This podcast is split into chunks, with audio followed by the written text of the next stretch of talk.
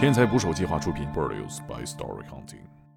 到了云南边境，有几个大汉跟他交接，然后当时就把他头蒙上了，最后把他带到了缅甸。然后到了缅甸之后呢，他就是头套一摘下来，发现自己在一个屋子里边。当时呢，就有一个老头就拎着一个箱子进来了，箱子里边全都是海洛因，然后就说：“呃，你们必须要给我那个运毒品，不然你们就死在这儿。”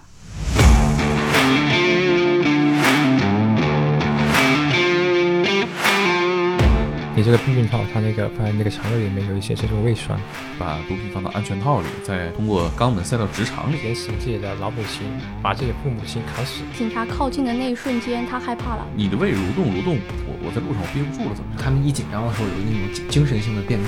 对对，有一些是五十多代一百大，好像都听说过。用那个切管了还话说那里人才又多，说话又好。他之前是特种兵，单兵作战能力比较。他的原型是卢武铉，那后来他是韩国总统，这专家向他请教什么种这大麻。有一天有一个学生问了你一个法律问题之后，第二天账户上收到了三百万，说以性以身体去换取这个毒品的。我觉得让大家不去蹦迪也不合适。这个警察是他的情人，这个警察后面又被抓了啊，那就不用剪了啊。对，至少父亲举报了他，这么正义吗？后面的就是没钱啊，生活怎么办啊？那要不我们干干大了吧？鼓励啊，但是确实还挺让我挺感动的。对，我希望就是一样无罪的两无罪。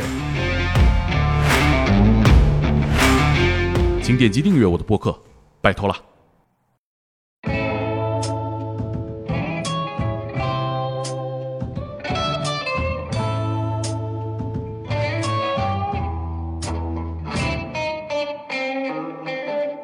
打捞最带劲的职业故事，这里是天才职业，我是猛哥。每期一个充满勇气的职业故事。本期节目的嘉宾依然是毒辩律师何索尔。上一期节目中，我们聊了他在为毒枭辩护的这些年的见闻。本期会有一些有趣的故事，比如说一个海归高富帅种植毒品被抓，因为种的太好，当地农业专家还专门去监狱里向他请教种植技术。还有一对亡命夫妻，他们为了活命，咬死对方才是主犯，自己只是从犯。机缘巧合，在狱中经历了求婚，两个人的证词全变了。具体发生了什么？我们一起听节目吧。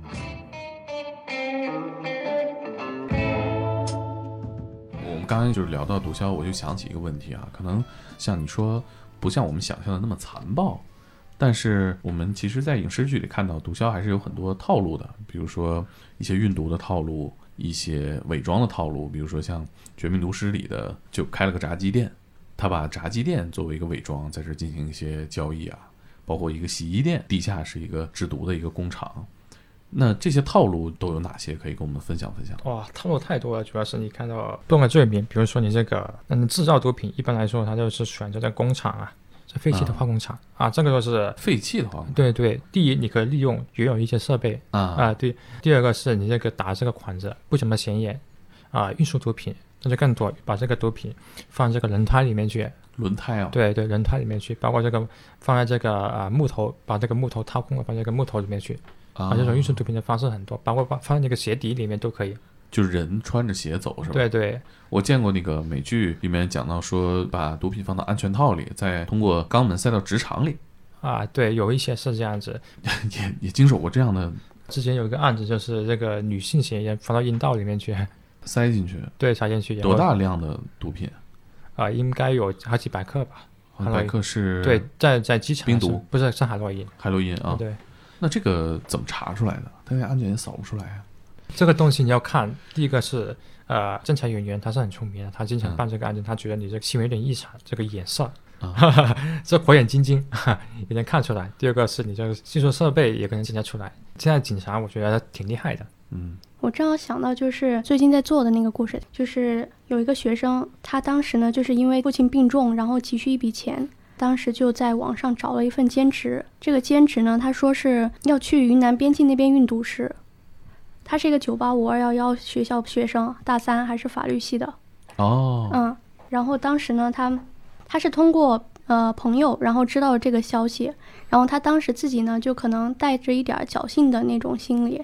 他知道运毒师这一块行业那个利润比较大嘛，嗯，他说上面写的一笔可以赚两万块钱，然后他当然就去了。到了云南边境，有几个大汉跟他交接，然后当时就把他头蒙上了，然后说那个我们这个行业比较呃私密，然后就不能泄露一些秘密，然后就把他带上车了，然后最后把他带到了缅甸，然后到了缅甸之后呢，他就是头套一摘下来，发现自己在一个屋子里边，然后还有几个陌生人，当时呢就有一个老头就拎着一个箱子进来了，箱子里边全都是海洛因。又拿了几盒那个安全套出来，然后就说：“呃，你们必须要给我那个运毒品，不然你们就死在这儿。”他最后是没办法，就是吞了三十多个，这样吞在肚子里边。一个安全套套一包，对，然后一个一个往下吞，对，就大概十多克嘛，吞了三十多克。这个，这跟他的想象肯定是不一样的。对，当时当时他也懵了，真的。他其实一个，我觉得是一个会想解决方法的这样一个人吧。他心态还是蛮好的，我觉得吞了之后呢，他其实自己想着说找到某个地方，然后去自首，或者说自己找地方排下来，是这样子。那他这个运输的过程当中，他们计划的是怎么排出来？嗯，是呕吐出来还是排泄？排泄出排泄。这么大一一颗的呢？那那那，你看过那个杜琪峰拍的那个扫毒吗？看过 那个不就是一上来孙红雷演那个警察，他把那帮人弄下以后，全都放那个派出所里，然后给给围一个，就是你现在就给我拉出来。对对对，对，就是给给给个盘子你你就拉出来。对对对。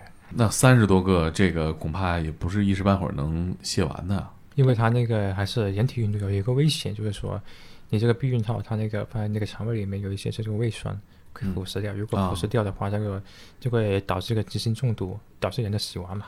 等于说，大量的毒品在你突然在你胃里出现了。对对，这个东西是人身危险是比较大，所以它还需要你就是一般都在一两天之内你要你要完成了，你完成这个工作量就排出来，要不然的话你放在这个肚子里面越久的话，就你是就是越危险了。呃，后来怎么样？后来呢，就是那伙人就又把他送回了云南那边，然后让让他自己一个人，就是说去到南京跟一个人会面，然后排泄出来。贩毒那方计划是这样子，但他自己计划的就是报警，就是自首。他其实是一个人做的，但是那些贩毒人跟他说：“他说你要小心周围，可能有人盯着你，你不要有什么想法。”监工。对，然后他也不知道是谁。当时买票是去昆明那边嘛，然后他就坐在车上，然后中途有那种警察，他其实本来期待着警察能靠近他，然后跟他说自首的事事儿的，但是呢，警察靠近的那一瞬间，他害怕了，当时趁警察不注意，他就跑到山林里边去了。然后他想在山林里边把那些东西排下来，他甚至还拔了一些那种药草啊什么的，然后吞下去，想要就说拉肚子排泄出来，但是没有排出来，就没有办法了，就是还是想着去自首算了。然后第二天就下山，那下山他找到一个人，那让那个人带他去警察局，然后结果在路上就是那个那个安全套破了，哦，对，三百多克就是在体内。那然后他的后果是？就是后续就是那个啊，后续要在故事里去看，现在不方便透露了。嗯，哇，这个太刺激了，这个真是生死时速啊！所以感兴趣的那个小伙伴会后后面的那个故事，公众号“天才捕手计划 ”啊，对，搜索何索尔。这个情况其实我觉得是一种紧急，还有一种紧急就是憋不住，会有这种情况吗？你的胃蠕动蠕动，我我在路上我憋不住了怎么办？像这种它是那个不让你吃，不让你喝，它那个因为这东西。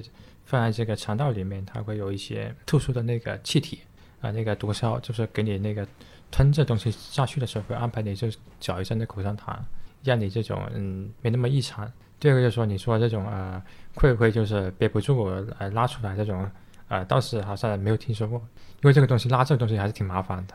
我看我看很多人是拉不出来的。而且 而且你看他为什么有时候想拉肚子反而拉不出来？就他们一紧张的时候有那种那种精神性的便秘。他特别想上出来，但是他他的精神过于焦虑，他没法正常的排便。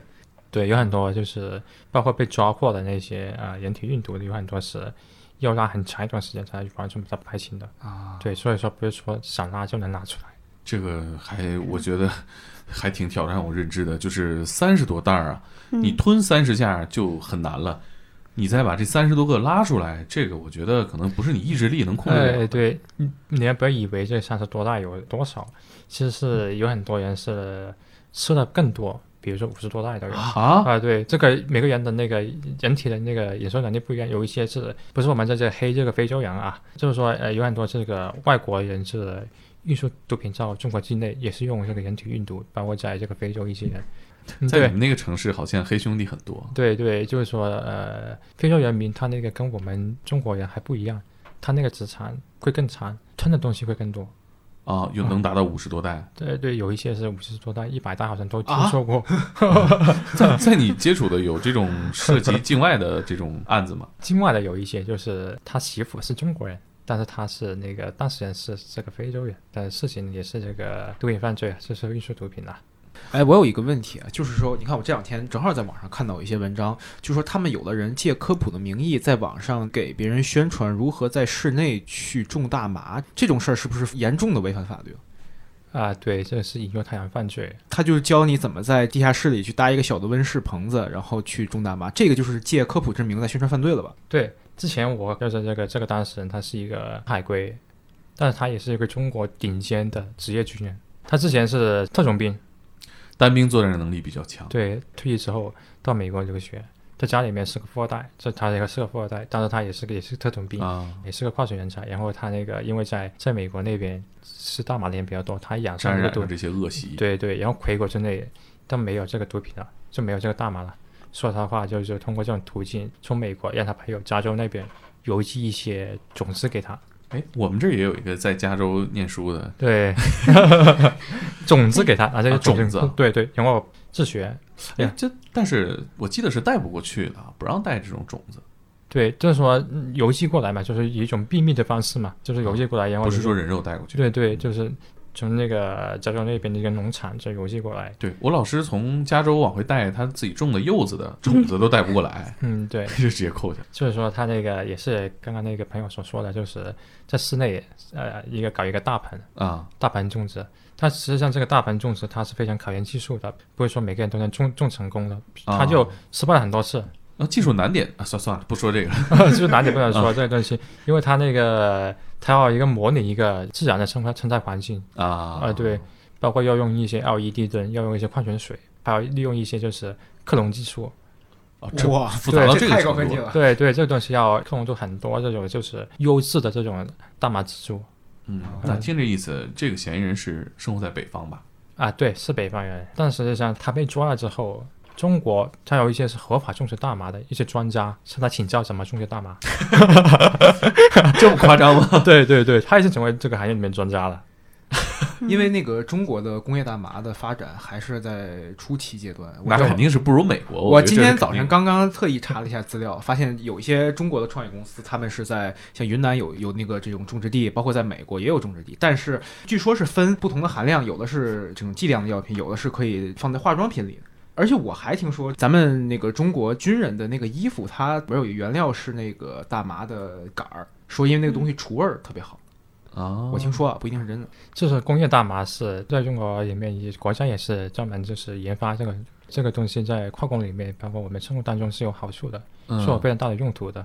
那这个男孩为什么技术可以达到这么专业？呃，第一个是他那个自学能力也好，在美国，不是他美国他他美国没有学过，他是在中国里面才自学的。对对对，这是科研不是人才啊有有有有这精神头儿，真的琢磨点儿别的事儿是吧？对，第二个是他那个在一个暗网里面，就是跟别人有一个交流，嗯，就是自己也学到一点东西，嗯然后自己有琢磨，达到这么一个大马的高级水平了。这个是高级人才，他又是特种兵，又是海归，啊还是富二代，哎，最重要最重要是长得特别帅，还还干点什么不我觉得行？这这非干这个，他一个人就是一个行走的贩毒团伙，啊，对对自己一个人全解决了，具备资金啊、技术、嗯渠道、技巧，太可怕了。他是你的当事人吗？啊，对，是我当事人。这这个怎么洗？我记得当时好像是他爸，呃，去到他家里，然后发现有这么一个温室，然后当时特别生气，然后就告诉警察了。对，是他是他父亲举报了他。这么正义吗？对他父亲，大义灭亲呢。对对，他父亲不知道这个东西是因为他涉嫌罪，他涉嫌的罪名是制造毒品。当前的一个呃司法判断怎么判断制造毒品和非法种植毒品原植物？哎，这俩有什么区别？这个最量量刑不一样，非法种植毒品原植物它是需要你这个数量达到了这个两百多株啊，多少株以上才能追究你的刑事责任的。如果那我就是一批就种一百九十九株，对对，就是说你你只种一百九十九，也只是说刑事处罚。他的认知就是说，我要就是，既然我自己也管不了自己孩子嘛，经常教育他教育不了，那行啊，那我就这个报个警，然后让警察把他那个抓起来教育一下啊，训诫一下就行了。他没想到这东西后面涉及到一个制造毒品的刑事犯罪了。他是好心办坏事，把自己的孩子送到监狱里面去了。那他如果是制造毒品的话，会判什么级别的罪？制造毒品判的判的比较重，他是按那个数量来算的。我之前所说的那个非法种植毒品原植物，它是按那个你你有多少颗、多少株这种啊、嗯这种这种大麻来算的，这不一样。那它这个区别在于说，我种完了之后，我给它这怎么加工的？制作了、加工了。对对，这就是真的是当前那个司法研究的比较少。就我是专门写过一篇文章，就关于这个东西。呃，其实，在区分两者的一个关键是在于你有没有进入一个工艺流程，这工业生产的流程。比如说，我当时种植，然后把它那个晾晒、风干，这个行为当然是不属于这个制造的这个范畴，不属于啊生产的范畴。如果把它给萃取，啊，啊我把它萃取了，然后我把这个大麻叶提炼出一些就是大麻汁，那这个东西就属于了。啊，第二个，哦第二个就是我把它那个搅碎，就是然后打磨包装，那么这个也是属于制造毒品了。你这个分工不一样，你这个步骤不一样，涉嫌罪名不一样，量刑不一样。等于说我种植了之后，我给它呃晾晒，呃晒干之后，后面我不碰了，我叫克林来，克林来给它卷吧卷吧卷成烟，包成一盒一盒的，他比我会重很多。啊，对对，但等于说那个男孩是全流程自己一个人完成了。但是这个东西不能说你让他去干，其实你主观也有个名字，就是说你也实际上也可以呃认定为这个帮助他人制造毒品，所以你这、啊你这个你这个行为也可以认为共犯了，共同犯罪了。啊，罪名是一样的啊。但是但是说你说我就是不知道他要要是搞把它转成这个啊东西，他只是把把我这个东西收过去，至于他要干什么我是不知道的。那么我可能就只是成前一个罪名，嗯就，种植毒品原植物了啊。那他这个当时是到哪一步了？他那个是还是被认定为制造毒品，但是这个质量刑上面我们是把他那个降到了最低三年以上。他当时候是也是这个认罪了，但是他没有卖，是不是？嗯对对，然后那个心理承受能力也比较好，啊，这个之前他也没有上诉，啊也，没上诉。那他爸这个有什么转变吗？这是他他那个父子关系也是呃处理的非常微妙，呃，在看守所的时候是原谅他爸了，呵，这啊？这这选他原谅他爸了，原谅原谅原谅他爸了，这个人还是呃挺有趣的一个人。包括我后面所说的这个专家也向他请教怎么种植大麻一个事情。在在哪儿？看守所吗？啊，对对，这个是 怎么实现的？这是因为他们有有这个需求嘛，就是说这个国家专业人才，就是说向他请教一下，可能是有个特殊的渠道进看守所里面请请教的吧，但是实际上他怎么请教的我还不知道，啊 对，这作为律师我也不不知道。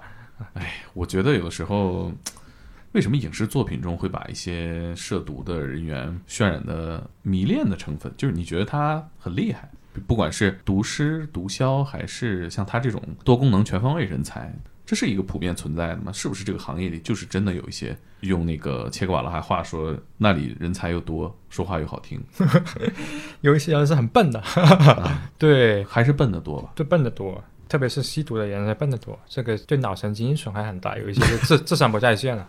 你像你看，你接触到这些毒枭的各种套路啊，包括你也接触到一些真实的，你心里边可能也认定他犯罪了，你会有一个邪恶的观念吗？你会觉得什么样是邪恶的？当你一个律师接手一个案件的时候，你是认为他是有罪与否，或者是内心想法是觉得这个人是不是应该就是嗯不应该辩护？你是说这种想法是吧？是呃，也是也不是，就是那你自己有没有那种，就比如说你看法制新闻，可能不是自己的领域的新闻，你会觉得我操，这个可能超过了犯罪的范畴，就是一种纯粹的邪恶，会有这种感觉？对对，有一些比如说是这个呃吸毒人员，就是吸毒之后精神失常，然后这个劫持自己的老母亲，把自己父母亲砍死这种，这种就我觉得太残暴了。那像这种有没有找到过你的？啊、没有没有，像这种的话，一般来说，嗯，我也不会去接这种案子。这是算哪种？啊、比如说他那个是用一些特就是特别这种残暴手手段去啊、伤害他人的那种，涉嫌的不只是一个毒品犯罪，包括这种暴力犯罪了，故意杀人罪的、故意伤害罪这些了。这个不就是咱们邓法医写的那个文章吗？对，他就属于是因为吸食毒品造成了精神的失常，嗯，然后造成了一个残忍的犯罪。不接这个原因是什么？是你自己觉得感官不适吗？第一个是觉得这个嗯，涉及到其他罪名的不是我这个领域所研究的范围之内，第一个是这是其一。那么第二是觉得这个呃，也是你所说的这个有点太过这种残暴过头了啊，我觉得还是嗯内心的这种不能不能够接受。它因为它跟其他毒品犯罪有点不一样的地方是什么呢？毒品犯罪里面它没有受害人的，有样的话可能是不方便在这里说，只是实际上，包括你这个故意伤害、故意杀人，那杀了人有受害者的。对，你的意思是说，在你接触到这些毒品犯罪里面是没有受害者出庭的，它都是公诉。不是公诉，这实际上他也是没有受害者的。你那不，你不啊，你不能说是啊，吸毒人他就是受害者，不能够这么去理解。他有一个有一个市场在里面啊，一定程度上面说，就是说你不贩卖这个东西，他可能也是去找比其他人要。但实际上，一定程度上来说，也是因为你这个贩卖而导致整个毒品泛滥，其实也可以这么去理解。对对，你你会在观念上把这个摘清楚吗？还是说你会看到一些因为吸毒导致一些惨剧，你不会把它联系到一起吗？不会，因为我是很纯粹的从法律上去分析，包括说你说刚才所说的，这个就涉及到这个暴力犯罪的，就是说有这些杀人的这种行为的存在的时候，我觉得这种案件不属于业务我的业务范畴里面吧，所以就也也是把它给省略过了，嗯，也也也考虑不接。哎，你们那儿会有一些禁毒的宣传吗？包括活动，包括场馆这样的，比如说我们会举办一些论坛，但是也是你们法律圈子内的事儿。对对对，现在还有那种针对大众做的一些宣传吗？据你所知？呃，有些时候我会到那些呃中小学里面讲一些课，呃，就是关于怎么预防毒品犯罪的，怎么认识这个关于这个毒品种类，让那个小学生普法。呃你会参与这个工作吗？对对对，这个这个时候我是是有时候会去有空会去参与这些活动，跟这个当地的一些校长，也会做一些课程，然后去讲课。但是好像你刚刚提到这个对于这个毒品犯罪的，好像有些观点不太适宜未成年人去 了解呀。对，就是说，嗯，就教给他们是啊，我们常见有哪些毒品，呃，吸食毒品之后会有哪些这个行为异常的情况出现，教导他们就是远离毒品嘛。还是需要一些悲剧。对这个东西，实际上是嗯，跟法律上其实没多大关系，只是说从这个毒品常识去给他们普及。明白？那你有没有印象自己做过比较大的这种心理上的挣扎？比如说你接了这个案子，但是你通过自己的工作慢慢发现有一些你心里可能接受不了的一些暴力或者是其他的感官不适的事情。刚开始的时候是有的，刚开始的时候我是接一个，我第一个毒品案子是一个死刑案，当时我是把他那个命给保下来了。第一个案子就把他对，但实际上这个东西背后会涉及到一个主从犯的划分问题，就是说有几个犯罪嫌疑人，他那个是被判的这个死刑，死刑立即执行，那么后面呢改判了死缓，但实际上这种要通过什么撇清你的罪责，明白把？那个罪责强加到给别人身上，把别人这这就是等于说，把把别人给害了，这种感觉，就是他们罗生门了。可能对别人是其他那个犯那个被追诉人来说，那个是你这种辩护是对他们是有害的，只是对自己当事人有利而已。你是当时是清楚你做这件事情的，对对，清楚就是说啊、呃你你你把你当事人给救回来，但是一定程度上你就害了其他人，就会有一个挣扎过程。怎么挣扎？你这个辩护有种就是说你这个是利用法律漏洞啊，就是这种呃利用你的漏洞去救了你这个就是说原本程度上不应该救的人，而那而那个应该救的人感觉上又被你害了，会有这种情况。你觉得那个被真正注射死刑的人，是因为你这个辩护策略的影响，会导致了别人被注射死刑啊，那你最终是怎么说服自己，我只对我工作负责的？这个是职业道德，是贯彻到职业道德，就是说律师的职业道德都是这样，是为了当事人的的利益最大化。那你有和其他这个同案犯的律师交流吗？法律上允许吗？可以交流，但是呃，实际上比较少。第一个是他们这个呃，有一些律师他是还是挺挺忌讳这个东西的，不愿意跟你交流。第二个是有一些是共同犯罪里面是针锋相对的，对啊，对你们是竞争关系了，等于对对说不是和检察官的博弈了。对这个东西，呃是呃，有些时候这个这个庭还没开完，休庭的时候，中途休息的时候，在那个法院里面的这个休息室，在那个呃卫生间里面，都会有一些就是嗯。啊，双方一些争吵，觉得你这个律师说的太不对了，就是说你怎么能够这么说呢，是吧？啊，当时说是是会就是跟你急了是吧？对对站的站的立场不一样嘛，那你回应了吗？跟他争吵了吗？还是说你也知道自己我工作就是这样，我又懒得跟你说？你是什么样的反应？对对，我是沉默态度吧，沉默。那是因为你占便宜了，你处在优势的位置。没有没有，有一些是处于劣势的位置，我也会这么做。尽管是这个我被别人比，就是说呃占优势，然后我处于一种劣势性这这情况下，我也不会跟他急。我觉得在一定程度上也是还是不是自吹吧？我觉得我这个法律修养还挺高的。嗯，对，就是说你这个依法辩护嘛，律师就是依法辩护嘛。你觉得这个善恶观念啊，包括自己对这个生活的理解，这些年有什么变化吗？对你这些善恶观有什么影响吗？呃，对我的最大影响就是干这个行业要经常这个出差，办的都是一些毒品大案。嗯，有些程度来说，就是这个毒辩律师有些时候是真的像一个特种兵一样，是单兵作战的。因为你接到一个案子之后，包括一些毒品案子，影响很大。然后你要接到一个案子之后，你要连今天接到案子，然后你可能下午或者明天你要去飞去会飞去会见了，就是你自己一个人接到一个陌生地方，然后就接触不同的人，要跟不同的那个司法人员打交道。要跟这个不同的这个毒贩打交道，要适应那里的环境，其实是对一个律师来说是那种适应性是要非常强的。第二个是对你这个呃律师的独立性，包括你这个心理承受能力是要非常强才行。哎，你有没有那种害怕的时候？有，当时我是一个就是云南的那边一个案件，但是嗯，这个具体地方马不方便说，因为那人那个司法环境比较比较恶劣。包括我这曾经这个呃，要也有想人就是诬告陷害我的，就诬告陷害我，以毒品犯罪来诬告陷害我的时候，这是啊谁做的？那这个这个事情不方便在这里说啊，我明白，就结合上下文，大家可以理解啊。对对，这个东西就是说，嗯，就是说我的这个人生，呃，那个人生就是受到危险了，不管自己的职业前途，包括自己的那个生命健康都受到这个威胁了。啊，我们可以不说是谁做的，但是你面对的情况是什么样的？比如说，我也收过很多过这个匿名信，也收到过，是手写的，对，打印的。会说什么？这个这个匿名的主要就是说，这个我猜主要是来源于当地的一些就是对这个受这个毒品危害比较大的这些这些人这些人群吧，所写的一个对我的一个威胁，就是说不能够替他这个做这个保密辩护，必须要求那个人也是应该要死。你你给他那个保辩是不对的，就是说，如果你也啊继续担任他的那个辩护律师的话，会对我进行报复。嗯，对，这种匿名性还是挺多的。这个你怎么打算的？不害怕吗？一开始的时候肯定是害怕的，因为因为我不仅到想到自己，还要想到自己家里人嘛，是吧？嗯，但是他寄到你你住住宅的地址了？不是不是，他寄到我的律所。但是我知道，就是说，嗯，你作为一个社会律师，你作为一个社会公众人物。包括他们这些人去，呃，搜索能力这么强，硬很肯定能找到你的家里人吧。所以说，其实也是害怕自己家家里人受到牵连。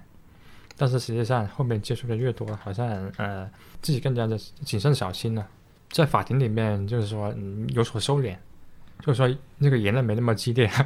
你这个激烈指的是，我我猜想啊，会不会有一种激烈之外，你达到了某种目的之后，你你的状态还是完成一项好的工作，你是很得意的。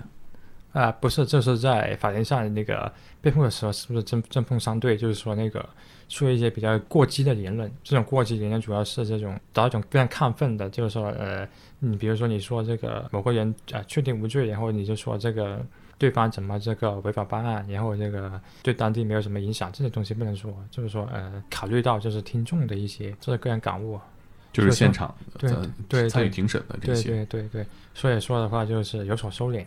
换一种表达方式吧，委婉一些的表达方式吧，所以法官也听得懂。嗯，明白。你有没有在这个庭审观众的人群里面，你感受到可能有一些人对你有威胁，或者是对你有敌意？有的，这个主要是在那个你这个刚刚进庭的时候，包括这个休庭的时候，有些人是这个非常凶狠的目光去去去看着你的，是目不转睛的看着你，包括你这个在。啊，刚刚出庭就是刚刚这个离离开这个休庭的时候，啊，这个卫生间休息的时候，这个呃呃卫生间里面去洗手的时候怎么样的时候，旁边也是有一些人，就是说这个呃呃让你这个收敛一下，就是说呃你这个辩护不太对，就是旁听的人会过来提醒你，其实也是一种半要挟的那个状态了。他们是群众，跟这个案子没关系的人，还是？这个他们具体身份我是不太知道，就是说他们是究竟是什么样的人？这个会怎么跟你说呢？就是说那个包括侦查人员也有，警察对，哦对，就是跟他也息息相关啊。对，侦查人员也有一些，就是说嗯，在法庭里面说这些东西，这个太刺激他了。包括说我说他们有一些存在一个违法办案的事情，这东西就是说，这个政府就是说直接影响到他们个人形象的，对我也是非常痛恨。所以说的话，他那个在就休息的时候，肯定是会去这个，你说好心提醒也行吧，但是 对你这好心提醒也也行吧，就是说，嗯，让你不要这么得意，不要这么张扬，说说话要注意方式。嗯，明白。其实我还想问一个问题，就是你看，你说你提供你专业的服务和对你职业道德的这个遵守，其实是对这个控辩双方的一个平衡。那可能我们对法律不够了解的老百姓。其实肯定也想知道这个平衡有那么重要？嗯，可以说是呃，没有这个平衡是这个冤假错案是必然会出现的，腐败是必然会有的。权力到了一定的极致，必然会导致腐败，这是必然的。如果你有没有没有一个辩方去平衡这么一个司法环境的情况下，公安人员他滥用权力可能会违法办案，检察院可能会收受他的贿赂，包括法官。其实律师介入确实是一个监督作用的。可能我们再往后倒一步想，那对这些涉毒案件的人员严厉，或者说办案的过程比较简单粗暴，这个在整个的社会司法资源上，真的有这个必要吗？有，非常有必要，因为有很多是这个，包括你刚刚所说的这种，比较诬告陷害、运输毒品的这种案子特别多。哦，特别多，特别多是这种无罪的。特别多是被人陷害，就是把那个毒品放到别人包里面去那种。就是说这种案子，如果这个办案人员如果不注意的话，你你跟那个律师不去提醒，不去提供你这个法律服务的话，他很有可能很有可能会被判被判刑的。这种案子在在云南已经有好好几例这种案子了。那这个，比如说最开始咱们分享的这一个案子是出于女友的报复，那还有什么其他的理由吗？这种为什么会特别多？刚刚所说的那个案子，其实是这个被女友的报复，其实跟又有一个警察有一个关联。这个警察是他的情人 啊？这个这个东西你要剪就可以可以，但是这个这个警察后面又被抓了啊，那就不用剪了 啊。对，这个警察后面被抓了啊。那其他的呢？有没有那种就比如说我坐一个航班，我跟克林相近，或者说我坐公交吧，等于说我就放他这儿，到地方我再给偷回来。这是出于我实际的经营的诉求去做的这种所谓的陷害，这只是一部分运输的途径，有这种情况吗？呃，之前我就看过一个案例，就是是这个运输这个车辆啊，就是运输这个木头的车辆啊，啊，在某个地点它要它要加加水的嘛，啊，对对，都停下来的嘛，他有一些毒贩就刚好利用这个空心这个间隙，然后就把那个毒品放到他那个木材里面去了，然后等到他走了一段路。加油的时候要停下车的时候，趁他不注意又把那毒品拿走了。这实际上在利用他那个运输的一个环境了。他他不知情，就是但是但实际上我已经利用你了，把那个毒品已经已经运到我想要达到的目的地了。所以说的话，呃，你说如果中途警察查获了，那你那你你那个运输木头的司机怎么解释啊？这个也是你接的案子里面比重不小的一部分吗？对，我曾经接触过一个案子，对，就是呃利用这个司机。运输毒品的，但这个司机不知情的，等于你的工作就是证明他啊，就还是我们最开始说的这个，你要保证他的权利。对。然后我记得就是好像有些案子里边，你的当事人其实非常消极的态度，就是刚刚聊的第一个故事里边，就是这个当事人呢，他一审的时候是已经被判了死刑，是吗？嗯，对。然后他其实当时已经自己放弃自己了，然后我觉得他那个时候可能。隐隐约约也觉得，就是说自己的这个毒品可能是，反正他知道不是自己的，但可能会被陷害了。然后他没有说这个事儿。哦，他嗯，对，这个是我的一个第一个故事。对对对，就是第一个故事。对，有兴趣的小伙伴可以回去回看一下，回看一下 这个故事。他主要是这个为了保护女友，他怀疑是他女友，他没有说这个事儿。他为了为了保护他女友，所以是自愿。这个人呢，他在大二十多岁的时候认识了这样一个女友，然后他当时特别清醒，然后后来这个女友呢就带着他吸冰毒，他把这个事儿告诉他哥哥之后，他哥哥特别生气，然后他他当时也就是反正是算是离家出走，然后就带着他女友去到另一个城市，然后他是想好好过过日子的，然后他就想戒毒，他想带着自己女友戒毒，然后当时他们他们两个为了戒毒，他们就泡在冰水里边，就两个人抱在一块儿。然后，然后去克服那种就是重拾骨的那种感觉，嗯，大概持续一个多月吧，然后他算是戒掉了。嗯然后那段时间呢，他为了就是呃维持生计，他又跑在工地上去搬砖啊什么的，然后特别辛苦。当时开了一个理发店，然后他女友就在那个理发店工作。后来呢，就是有一天他回家，他发现他女友还在吸毒，然后看到他手机还在那个贩毒，他当时特别生气，就打了他。可能也是受先前自己吸毒的一些影响，他那个控制不了自己情绪，就后来有家暴的行为。然后这个女友就特别生气，然后最后就想了这样一个报复的方式。这个有点儿没良心。为什么涉毒的里面还有好多爱情故事啊？我发现，啊，对。而且还有好多犯罪是，比如说以夫妻形式、以情侣的形式。但是说这种吸食这个冰毒啊，或者是这个麻麻古或者是其他毒品也好，它有个助性，就是说你吸的时候就会会会相当于这个这个伟哥差不多啊，对，有一些就是这个临时夫妻吧，但是有一些是真情侣，嗯嗯嗯。对像这个里边就算是，但但比如说我接触的一个案子也是一样，就是这个案子已经到了这个嗯，也是被判判处死刑了，但是他实际上是两夫妻干这种贩毒的事情，但实际上这种真正的那个啊、拥有这个毒品真正的这个主犯是他的妻子，但是他的妻子走了，然后现在只剩下一个丈夫。所以说的话，这个东西他主要是从犯，但实际上也被判处死刑。我后面也是说这个后面辩护的时候，我们也提出这个理由，但是这个案子现在还没有这个着落。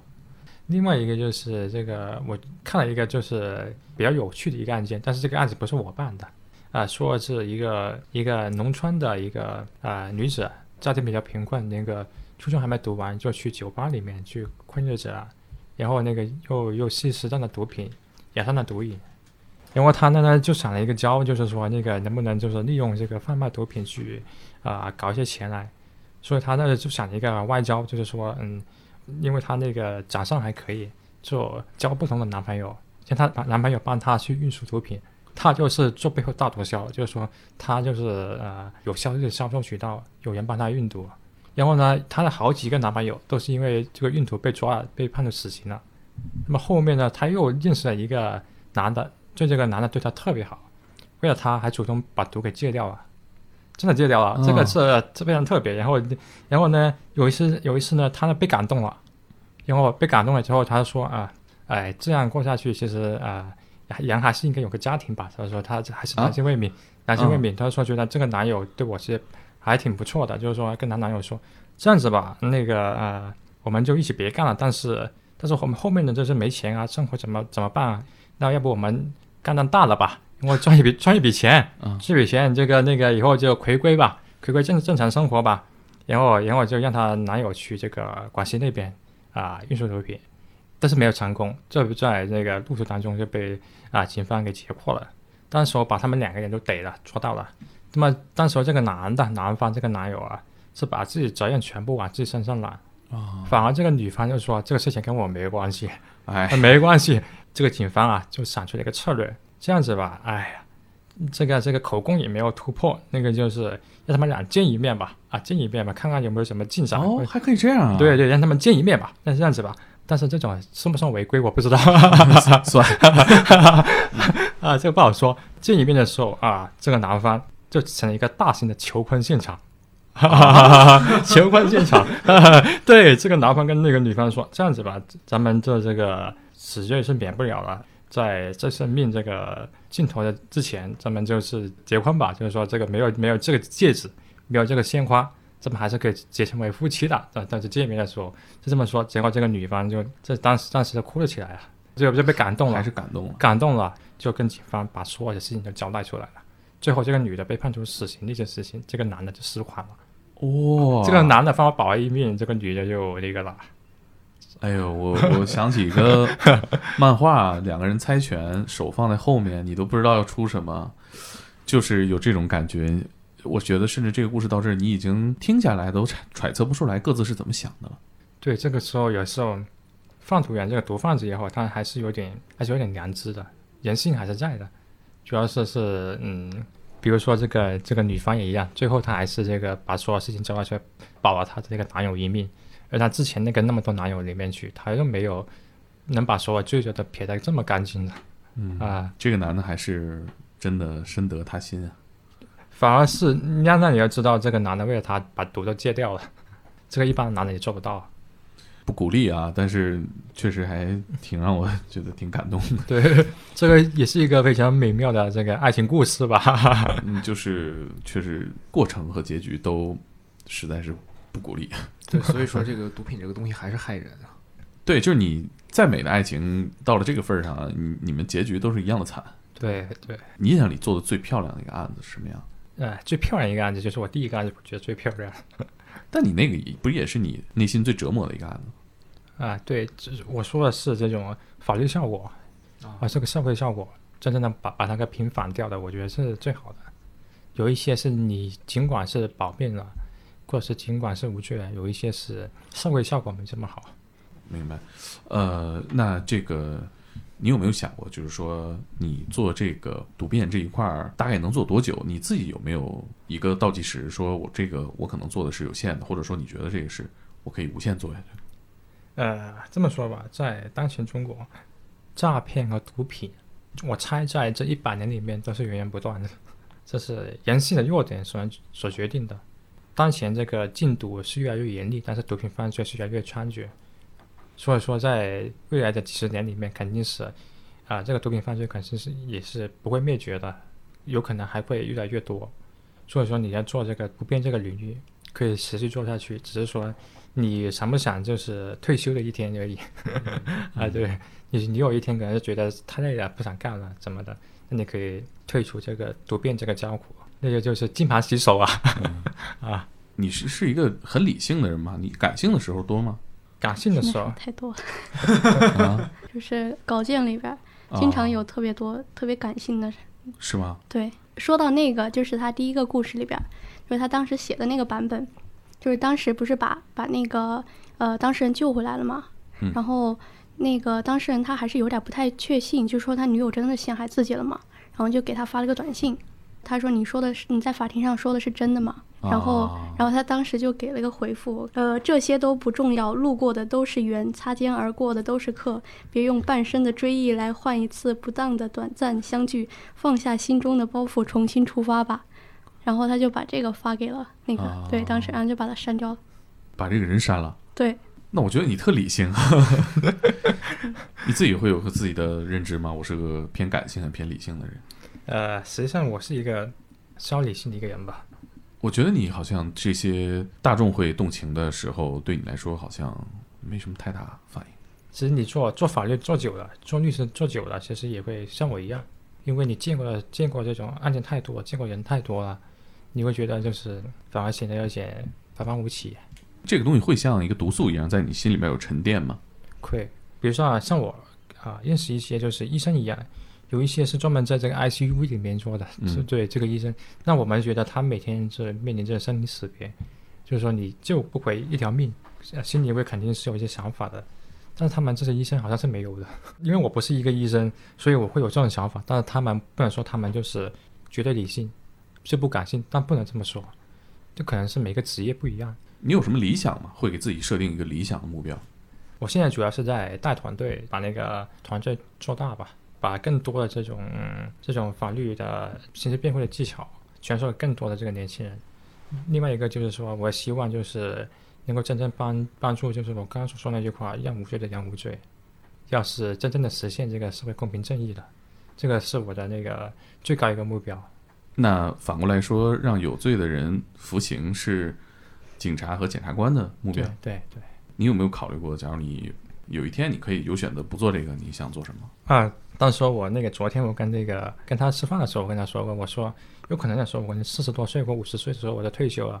到时候我就呃在大学里面挂个那个兼职讲师什么的啊，就到时候就可能是给一些学生讲述一些刑事辩护的一些课程，就培养未来的那个其实律师的一个一个摇篮，就是回归到一个象牙塔里面做这个学者的一种这么一个身份吧。有一天有一个学生问了你一个法律问题之后。第二天账户上收到了三百万，你会怎么办？你会怎么办？这个法律问题能不能收三百万，这是不好说啊。但是如果你说真的那个账户上里面收到三百万，这是异常异常情况，这种你肯定是问清楚情况了。这个这个东西，我觉得还是应该把它推回去。嗯啊，对，这这个是很危险，对，太危险了，因为这个莫名其妙的多了三百万，你这个。你这个不退的话，呃说人家到时候跟你说你不退，有可能是清账。就是 我觉得，如果你可能把这件事情做到退休那个年龄哈，以你当时的存款，你一看这三百万，可能也觉得嗯，也没什么事儿嘛。其实不一样，就是说做律师，你说有很多人认为这个律师高大上，人赚钱，嗯那实际上还真不一样，真不一定。嗯像我这种也是比较贫穷的，就比较贫穷的律师啊。相对而言，我觉得打开了更大的世界啊。那你们这个行业里面最赚钱、最赚钱的，呃没有做律师，其实嗯，觉得律师应该是搞飞速的吧，IPO 上市那种。啊，就像经营律所，对对，那种嗯，包括这种商标权的一种知识产权那种。哦，对，反而是刑事辩护，其实是在这个律师业务里面，好像是嗯，收入还不怎么高。听着刺激，就是对，就是刺激。收入高的，你接触到的大概高到什么程度？比如说，之前有一个新闻媒体不是报道一个那个某个案子，有某个律师，刑事律师一个案子收了一千多万嘛，合法的吗？这个律师费 这个东西也没有说不合法，就是说他那就个这价，对对，像这种律师能收这么高的价格，他也也有可能自己的名气在里面，嗯，嗯有自己的水平在里面，呃，但是他像他这种做到每个案子还一千万以上的，也也是绝少数的。明白？呃，那你在写故事上，接下来有没有什么计划可以给我们预告一下？啊，这个问题我想交给那个 啊，鬼鬼去回答。就是刚刚聊到的那个，就是那个大学生运毒，就是现在是在做这个故事，啊，就是那个中国学生，然后本来以为要去哦运哦毒时的，然后就、哦就是肚子里面三十颗，对对对，嗯，呃，什么时候发呀？大概？一月二月初可能是这样。到时候小伙伴别忘记点击来看哦。对对对，天才捕手计划公众号搜索何索尔，其实也就是你搜到了以往的故事也可以看，然后可能很快这个故事就到你面前了。我有一个问题想问一下，因为你看，大家对于律师也好，或者对这个司法体系啊，尤其跟刑事挨得很近的这种人员，大家还是认识比较浅。有一种很严重的刻板印象吧，就是如果嗯，你可以给大家提一个建议，就是你希望大家通过什么方式去认识这些人呢？影视作品也好，或者文学作品也好，你觉得有什么就相对而言真实一些的？他他要告诉你《绝命毒师》，你怕不怕？那就不播了这段。嗯我就是说我呃之前跟那鬼鬼所说的，就是说认识律师，我觉得还是看无人区，徐峥演的无人区。啊，真的吗？嗯，那个我觉得徐峥演的无人区，那个关于律师的那个职业形象演的还是非常到位的，对，也是非常好。这可以去认识一下这个这个律师。第二个是认识律师形象，这，可以通过韩国一个电影叫做《辩护人》，啊好像看过是吧？嗯辩护辩护人，这个我其实我当时我是感感触非常深的，这这个是真确实把一个律师的这个整个这个啊发展历程、成长轨迹给演出来了。那你提供这两个是两个极端啊，对律师的形象来说，答案完全是没有一超个只认钱，一个只认理想。没有没有不不能说，我说徐峥那个电影演的不只是认钱，因为他那个他有个人性光辉在里面的，啊，对对也是，他没有突破人类的那个道德底线。还是要看到结尾。对你不能说，但是但实际上就是之前他刚开始那部电影演的，就是说他为了钱，然后帮一个啊、那个盗猎，对盗猎的人脱罪了、嗯是吧？利用利用自己的技巧把一个人呃脱罪，但是哎，你有没有那个时候拍大腿直呼内行的这种感觉？有些时候跟我那个形象也有点类似。至少在警察看来，你们是 一对路人。呃，对对，就是说你那个一方面就是说律师也是非常看重自己的那个经济收入，第二个实际上他还是没有就是放弃这个法治的理念。嗯，对对，在这个困难面前，包括在这大是大非面前，也是没有突破自己的啊、底线。对，还是要看到结尾吧。对对对，嗯韩国那个电那个电影那个辩护人里面，他其实也一样，嗯，就是说他那个把那个小律师的那个形象，包括那个律师成长的轨迹给演出来了。对，他开始的时候还是蛮大的纠结。对，因为他那个是一个高中生，因为通过自己的努力搬砖，欠那个饭店老板的钱，把那个司法考试给考过，然后当一个小律师。那个因为遭受到别人的歧视，然后不断的去发那个名片，其实是能够反映这样底层一个律师的一个生存状态。嗯，但实际上他那个扩了钱财之后，他要买那个游艇嗯，就各样挥霍，实际上是跟跟我们是也是有很大一部分律师是类似的。你也买游艇了？不，没有，我没有这么多钱买游艇。这是是这个样子，就是说，嗯，我我问问题啊，我可以不放进去啊。你买了什么车啊？我现在开的也是一个偏普通的日本车，就雷雷克萨斯，没有没有，我对我对汽车的那个那个要求没这么高。钱没花在这儿。对对，钱没花在这儿，就是因为我认为车其实是大部工具，因为我平时极少用车，因为我爸基本上都是外省案子，我这个车放在家里面也没怎么开。啊，有没有那种就是像电影里演那种，就是来了把车钥匙那儿一扔，干好了你开走吧？没有没有没有，这还是太假了，是吧？对 对，可能还涉及到过户比较麻烦吧。嗯。这我觉得嗯，推荐两部电影吧。另外一个就是关于毒品类的电影，我还是啊、呃推荐给看一下这个刚才说的这个黑冰，啊。那边要看一下嗯，对，另外一个就是电视剧啊，对，另外一个是电影，就是这个门徒刘德华，哦，啊门徒啊，，对，这个门徒演的特别好，刘德华那个，对对，嗯。特别真实，这是和你眼中看到的毒枭或者是对对，所以说的话，这部剧一定要去看一下才行。如果你对这个毒品犯罪感兴趣的话，要去看一下。啊嗯你看这个律师给到我们的答案和我们平常认知的那种好的这种犯罪题材电影还是不太一样。不太一样。所以说，这个文艺创作者和这个真实的从业者之间的还是有一定距离的。嗯，但其实何索尔在推荐这些影视作品的时候，我能感受到他的感性的一面在哪儿，对对对，就是在都是一个复杂的律师形象，他不是一个简单的可能脸谱化的检察官或者律师的形象。对他还是有一个人物弧光的一个展现的，尤其是像辩护人这种。对，没有刻板印象，他是一个复杂的一个。对，尤其辩护人的那个太复杂了，他的原型是卢武铉嘛，他后来当上韩国总统啊。你这野心还挺大。他那个他那个电影里那个小跟班的原型就是现在的文大统领。啊，呃，复杂。对对，嗯哦，我其实就是比较好奇，就是嗯，现在有很多年轻人就可能去夜店比较多啊，然后国内国外可能都有，然后在那种场合下，他们能够就是可能会被骗，然后接触到毒品。我其实想想知道一下，就是您对这边就是这一块儿的有没有什么就是给年轻人的建议什么的？尤其是像鬼谷这种在美国留学的 留学生啊，涉及到这些诱惑和困扰比较多。对，因为这个可遇不可防，就是说你去夜店，因为现在有很多这个新型毒品，那个是这个有一个麻醉作用，比如说呃一些这个呃迷奸水、呃居水这些东西啊，一般人就用于迷奸的。比如说啊、我被这杯咖啡里面，万万一我这个中途离开了，你往这里面放了一些什么东西，那么这个东西有可能是毒品，然后我喝了之后可能会上瘾。有很多就是发展他的那个业务，有有有很多这个毒贩子啊，发展他的业务是利用这么一个途径去发展的，就是利用去夜店，就是去放松自己的一些呃白领也好，啊、特别是白领也是一些青年的这个啊、学生，因为他那个销售渠道啊，他可能是不够，他想获得更多钱财，那么他要把更多人拉上水，哦，这个太可怕了，这个我觉得比毒品本身还要危险。对他把别人拉上水，所以他要把把你那个东西里面放到里面去，让你上瘾。啊，一开始他他可能不收钱，啊，对，但是你你后面上瘾的时候，你就被迫要现在当场来给他购买了。另外一些就是，就吸毒园区里面有就就叫就叫冰妹，啊，就是专门这个呃陪其他人去溜冰的，就是提供这个呃性服务的，嗯。就以性以身体去换取这个毒品的。就是这种，我觉得这个这个女大学生这个东西还是要一些女大学生还是非常注意到这个东西才行。嗯哎啊对但但是现在蹦迪是一个年轻人呃很普遍的一个娱乐方式。那你觉得在这个过程当中，哪个环节是最好能避免这些的？我觉得让大家不去蹦迪也不合适。呃，这个蹦蹦迪这个东西，我不知道蹦迪是什么概念，我没玩过。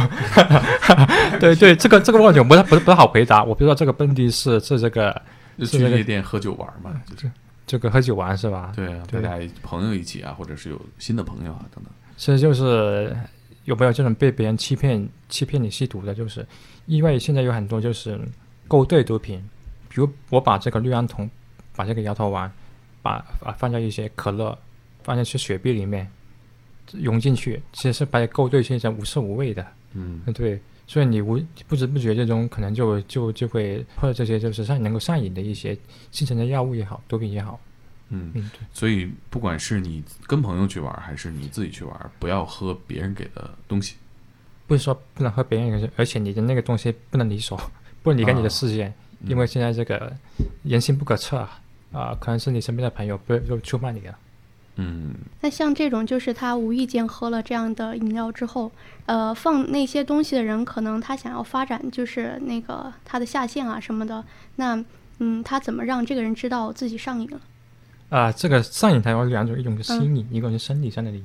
对，那个人是不知道的，对就是他喝完之后不知道就对。他不知道他没有心瘾而已，嗯但是他有生理上的瘾啊。嗯就是说刚刚的他他所说的一样，像那个麻辣烫里面放桉树一样，嗯。你不知道里面有桉树啊，是吧？那你那里经常去想去喝蓝茶，嗯。对，那就那种就生理上的瘾了、总想去，对，总想去。然后你那个你上瘾之后，你就每次去都想要问他要一杯这样的东西，但他那那时候我就以高价出售了，可能就是一个酒，一个鸡尾酒，对，可能这是一也是一个值得展开聊很久的话题哈。嗯，啊，最近就是不管是这种毒品，有一些是这种呃笑气，啊，就哦就虽然说笑气啊，暂时还没有被列入这个毒品范畴，但是说这个笑气滥用笑气它是比较多。